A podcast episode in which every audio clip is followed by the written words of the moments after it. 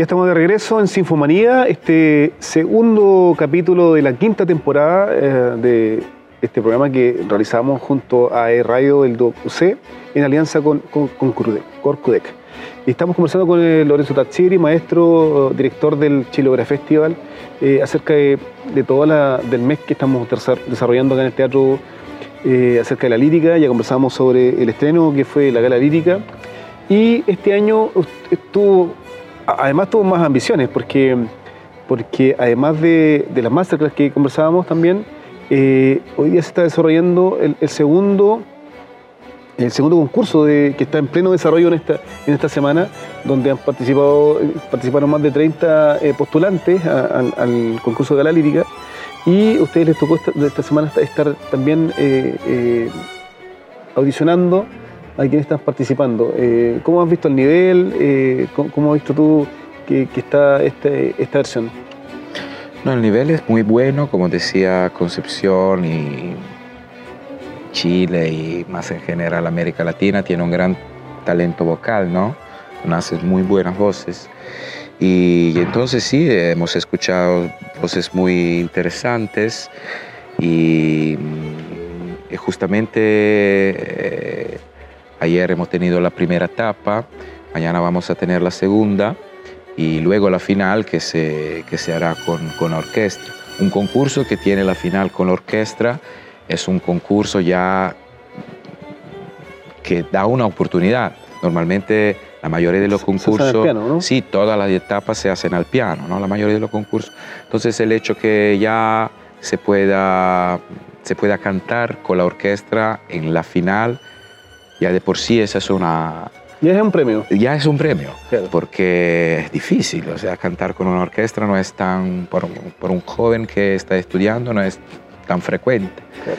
Y, y, entonces sí, vamos a ver cuáles serán los finalistas y la final también es, un concierto, digamos, porque va a ser abierta al público, va, va, a participar también, van a participar también algunos, Camila, la ganadora del otro año, por supuesto, como invitada en este caso, y van a participar también algunos cantantes de la ópera que podrán compartir el escenario Con, con, los jóvenes que, cantantes que llegarán a la última etapa. ¿El premio de este año? El premio de este año también será la participación, claro, en el show del próximo año y seguramente también la participación en, una, en un evento en uno de los países partners de AICO vamos a ver el próximo año.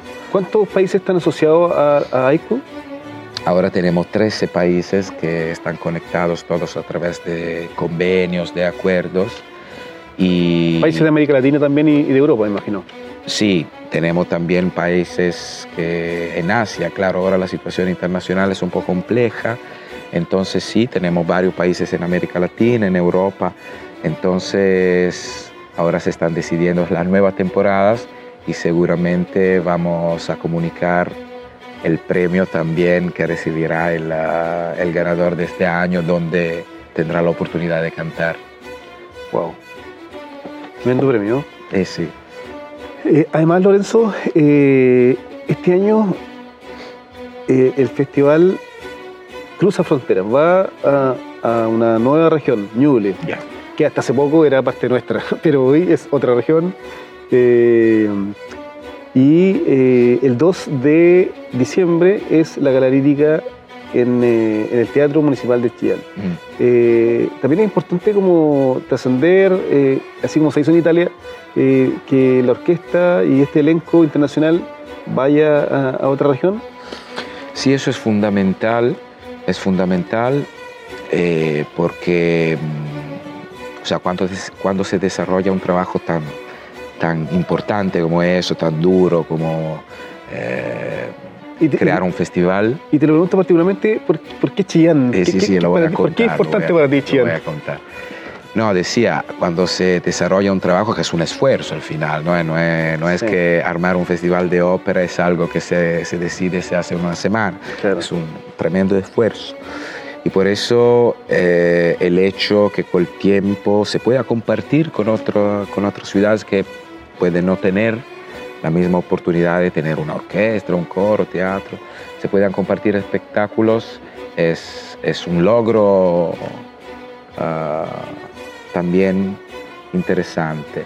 Chillán, ¿por qué? Chillán, porque es la ciudad, es una ciudad muy importante musicalmente, porque claro, es la ciudad donde nació Claudio Arrao, y no solo Claudio Arrao, también Ramón Vinay, que es uno, es uno de los más importantes tenores, y, y por eso se empezó con, con Chillán, porque es una ciudad que tiene una importancia musical enorme, yo lo descubrí el otro año, no lo sabía, no lo sabía. Entonces viajando a, Chillán descubrí que era la ciudad donde nació Rao, donde está la tumba de Rao, donde está la tumba también de, Ramón Binay. Entonces es fundamental hacer algo en Chillán como, como primera etapa fuera de Concepción. ¿Cuál es el referente que tiene eh, en Europa? No, bueno, Arrao nosotros, yo tengo muchísimos discos de, de en mi casa, cualquier persona que se enfrenta a la música lo, conoce como uno de los dioses de la, música clásica del, del 900. Fue seguramente uno de los, si no por algún repertorio, el, más, el pianista más importante que, se tuve, que tuve la, música clásica en la segunda parte del, del 900.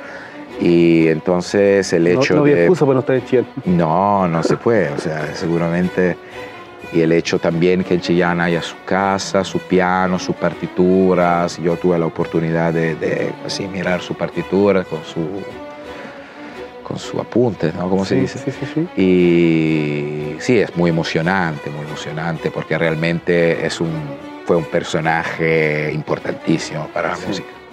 Bueno, eh, entonces el 2 de diciembre, eh, este concierto en el, en el teatro, que es, es el mismo repertorio y ese mismo elenco que estuvo en la gala lírica del estadio va a estar en el teatro, que además, por supuesto, está la orquesta y está el coro. Sí, sí. Siempre, siempre se nos olvida mencionar el coro, a mí siempre me retan por esto.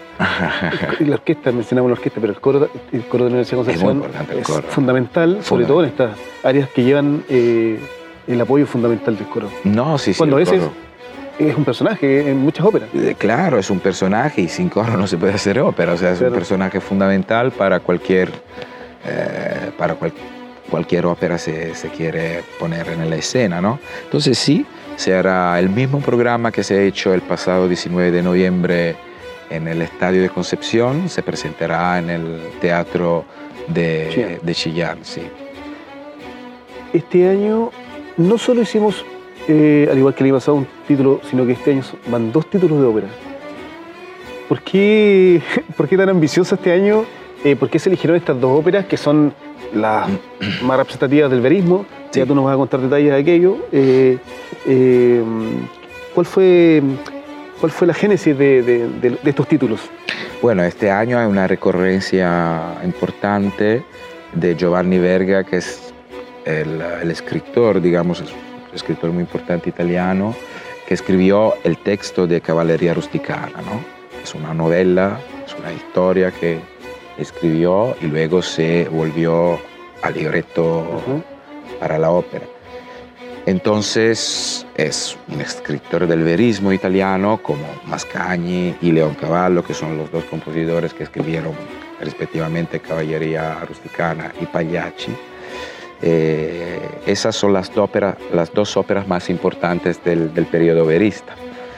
Y ¿Qué tradicionalmente... Es, ¿qué, es, el verismo? Si tuviéramos que contarle a quien hoy día no está viendo y, ¿qué es este género del verismo? El verismo es la realidad llevada en escena, ¿no?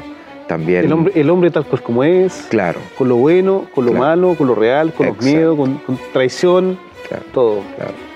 Y por eso caballería rusticana lleva en escena la caballería rusticana, o sea, son las reglas que tenían los hombres rústicos, ¿no? los hombres de los pueblos pequeños del sur de Italia en este momento del final del, del 800. Por eso se ve pues en escena todo lo que pasaba, todo lo que era, eran las reglas no escritas, tradicionales de cómo se llevaba la sociedad en este, en este periodo histórico. Y exactamente así. Y, y Pagliacci es una historia verdadera, porque el padre de, de, de León Cavallo trabajaba, era policía, eras un, no sé cómo se dice en español, un cuestore. Bueno, ¿Un juez? sí, es un procurador, es un cuestor. eh, trabajaba como... Y, y, el hijo, eh, así mirando los casos, ¿no? los casos de, de, homicidio, encontró esta, esta, esta historia de esta compañía de, de payachi. De circo. Sí, de circo que Payachi, payaso. Payaso, claro, que terminó con un, con un, con un homicidio y decidió de escribir él mismo el libreto para su ópera y de llevar... Hay muchas polémicas respecto de esta historia, ¿no? Sí, claro, claro. Porque, los, mitos de, la lírica. Claro. Y, y, es una historia verdadera que pasó. Entonces eso sería, sería el verismo. Si tuviéramos que hacer una, una, un tráiler de, de, esta, de, estas dos óperas, eh, eh, por ahí eh, Caballería en Sicilia, ¿no? Un, un, domingo de, de, acá le llaman el domingo de Ramos, mm. en Cuaresma, ¿no? Sí cuéntanos un poquito cómo se desarrolla la, historia en caballería. Eh, caballería es una historia, claro, como decía, así, como decía mm, antes, es una típica historia de, un pueblito del sur de, Italia, entonces una historia de amor, una historia de engaño también, que termina por eso con un, con un homicidio, porque es el delito de honor que se tenía que o sea, es el honor de un hombre engañado por, por su esposa, por su mujer, tenía que, terminar así, matando al otro, porque era el delito de honor. En este caso, eh, ¿es la mujer la que engaña? En este caso, sí. Digamos, hay Santuzza, que era la, la, esposa de, de, Turido, y Lola, que era la de Alfio. Y claro, Lola parece que, que tiene una, una relación con, con, Turido, o sea, no parece, tiene una relación con Turido. Y claro, cuando Alfio descubre eso por, por, por Santuzza, no había otra opción que... Duelo. Que el duelo. Se tenía que ser así. Y por eso la... Estamos hablando del duelo antes de, la, de las pistolas, el duelo con cuchillo. Con cuchillo, sí, por supuesto. Y, y eso sería. O sea, la historia de caballería luego lleva más detalles, pero no vamos a decir todo porque el público lo tiene que ver a teatro. Tiene que ver en Pero eso sería el, uh, el uh, más o menos el, topic. En el caso de, Pagliacci eh, es también una, historia de traición, triángulo amoroso. Exacto. Pero eh, en torno a un circo, en torno a, lo que ocurre, eh, bueno, todos hemos visto cuando el circo llegaba a la ciudad. Por supuesto más o menos el tema es lo mismo y por eso estas dos óperas se, se hacen juntas. ¿Por, qué siempre, eso te ¿por qué siempre se hacen juntas?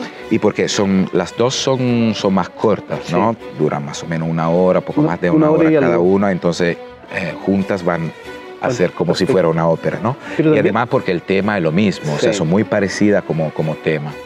Sí, pero, pero también tienen uno de los intermedios más significativos de la historia de, la lírica, de, la, música, que es el intermedio tan importante como todo lo que está ocurriendo. Mm. ¿Por qué ocurre, por qué en este caso, entiendo, puedes corregirme si estoy equivocado, en, este, en, este, eh, en esta obra se inventa, se inventa el intermezzo?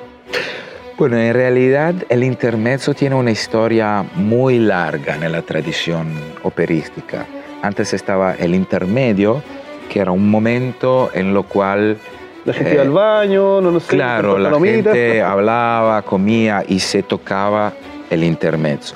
Entonces la historia del intermezzo viene, viene de allá. Esas son, son óperas que no tienen una obertura, porque ya estamos en una etapa, ya con Puccini, de la historia de la ópera, donde se, se deja eso de hacer una una obertura, o sea, una pieza cerrada al comienzo para abrir la ópera, se hace más bien un preludio. Eh, en el caso de Pagliacci tampoco, en el caso de Pagliacci hay una presentación, o sea, el, el prólogo de Pagliacci es, es, un personaje, o sea, es Tonio en realidad, que presenta... Mandado por el autor. Exacto, exacto, que presenta lo que va a pasar, va a presentar el espectáculo. Eh, o sea, él hace, eh, hace como el tráiler en vivo. Exactamente, es muy interesante. Y, y, el intermezzo es un momento que separa, cada ópera eh, es dividida en, en, dos actos, y el intermezzo es un, un, momento que separa los dos actos Y es muy contextualizado el intermezzo, es muy contextualizado porque es como si fuera otro personaje dentro de la ópera. ¿no? Este, lo, que leí este por ahí era que, era que eh, eh, particularmente en estas óperas que, que, se están produciendo en, en, este festival, es que el intermezzo es tan importante porque como ambas obras son tan arriba, digamos, son tan altas, mm. la gente no, no, puede bajar su nivel de tensión y por eso ese intermezzo eh, tiene que ser también tan significativo como lo es en el caso de... Sí, sí, el intermezzo de, caballería, bueno, es famosísimo, seguramente el público lo va a reconocer porque es una melodía realmente famosa. Y claro, retoma alguna, algunos temas, en este caso el tema de Regina Cheli, ¿no? Y, y el intermezzo de Pagliacci es un poco distinto porque es mucho más dramático. Digamos, el intermezzo de, de, Caballería es más religioso. El intermezzo de Pagliacci tiene una introducción muy dramática y luego va retomando eh, un tema que se escuchó en el prólogo. Entonces tienen un poco este sentido de puente entre los dos actos de la, de la ópera y al mismo tiempo, como decías tú, para mantener alta la tensión en el público para mantener alta la tensión. Después de que se compra una pizza. Eh, sí, sí, sí. Ya perdió su significado de, de, de, comer eh, durante el intermedio. Eh, cuéntanos también, Lorenzo, aquí hay un selecto grupo a propósito de esta, de esta colaboración con Italia y con el Instituto Italiano de Cultura, Santiago. Ha venido un selecto grupo también de Italia en el, en, ¿no? cuéntanos un poco de eso también, que no sé si se escucha, no sé si los chicos de, producción nos, pueden contar de que si, se escucha, sala acá en el, en el foyer están ensayando, eh, el, el, está ensayando con, eh, con los cantantes. Cuéntanos qué es lo que es el regisser y cuál es su rol en, esta, en, esta, en estas dos óperas que se van a desarrollar. Bueno, el regisser es la, la figura que que maneja todo lo que pasa, todo lo que se ve en el, en, en el escenario, ¿no? porque la orquesta está en el foso. Claro, claro. Eh, yo, en este caso, el director de orquesta. No eres el protagonista en esta posterior. No, en, en, el, en este caso su, su, tarea es todo lo que es musical. Entonces, los cantantes, el coro, la orquesta, por supuesto, es tarea del director de orquesta. Todo lo que pasa como movimiento, la escenografía, el vestuario, las luces, todo eso es de competencia del regisseur. Entonces en este caso tenemos un regisseur italiano, Marco Voleri, que, mm, que llevará a cabo la, la, puesta en escena de, de, esta, de estas dos óperas. Tú antes mencionabas la colaboración del Instituto Italiano de Cultura, que es un partner fundamental que agradecemos porque nos da la posibilidad de, eh, de, hacer una colaboración más profunda ¿no? con, con, Italia, llevando más artistas italianos. En este caso vamos a tener además que Regisser y yo como italiano vamos a tener también eh, dos cantantes, ¿no? Dos cantantes. Estará también con nosotros un, un, joven pianista que está viniendo de Italia para hacer un, un, mes de formación. Claro. Eso es muy interesante, ¿no? En este caso, un joven italiano viene a Chile para hacer un mes de formación en la ópera. Es importante, Eso es, eh, eh, es, importante lo que tú mencionas, Lorenzo, porque el Instituto Italiano, en el fondo, eh, su, colaboración se traduce en poder traer a estos artistas ¿no?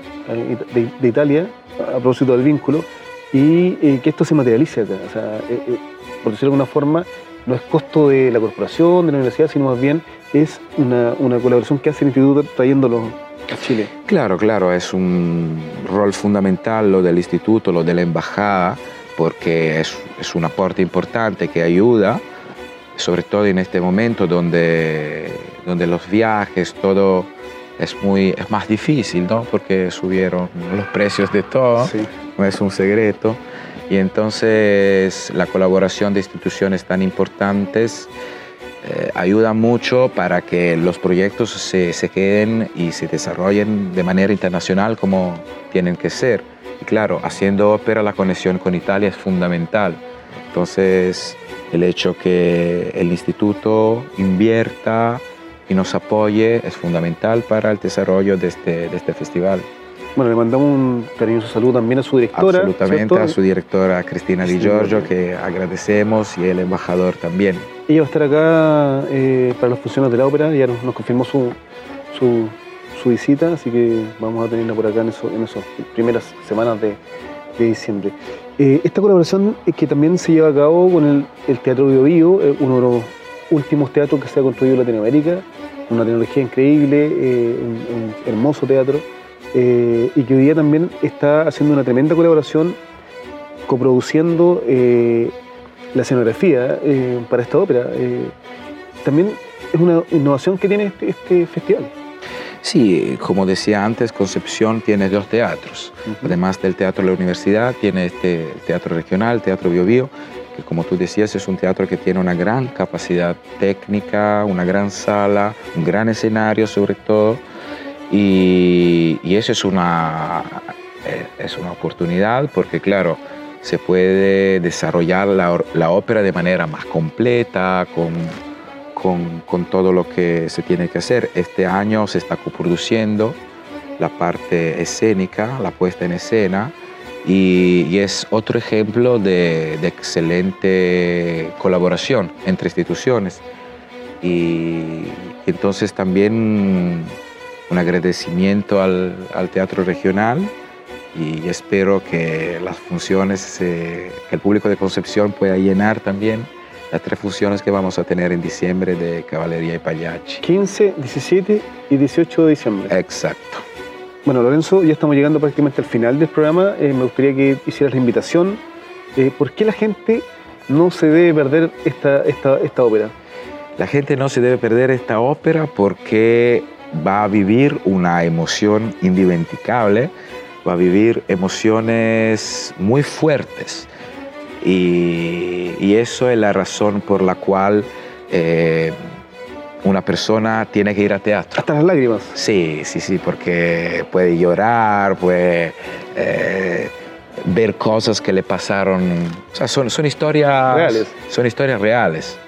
El homicidio no, pero digamos que son historias, son historias que a todo pasen, digamos, ¿no? Que a todo pasen en la historia de, de, de, amor que se viven, la, las emociones que viven los personajes, son emociones que cada uno de nosotros vive en su vida. Entonces, es, el público seguramente vivirá una, una, un momento de gran conexión con lo que pasa en el escenario. Sin duda. Los tickets están a la venta en eh, la página del Teatro de Oído y también en la página de Corcuec. Eh, por favor, no se la pierdan. Eh, ya están quedando los últimos, las últimas entradas, así que a comprar, chicos, reservar esos tickets porque son de verdad de lujo, con un, repertorio maravilloso, un selecto grupo de solistas de nivel internacional, tanto chilenos como extranjeros, que están triunfando los escenarios más importantes del mundo y hoy día van a estar acá en Concepción eh, en este estreno de Caballería Rusticana y Pagliacci. Así que nosotros, Lorenzo, nos despedimos. Quiero agradecerte. Eh, lamento haberte sacado del ensayo en, esta, en esta jornada, ¿verdad? Ha sido difícil esta, salir de esta jornada. Sí. Pero te agradecemos que te hayas dado el tiempo para comenzar con Sinfomanía y contarle a un público también joven al cual llega esta radio y, este, este, esta plataforma digital es un público joven que, que, entiende a través de tus palabras eh, y de este programa un poco también eh, de lo que se vive en la lírica. Fue un placer y los envío nuevamente a la ópera y un saludo en italiano. Ciao. Arrivederci. Arrivederci.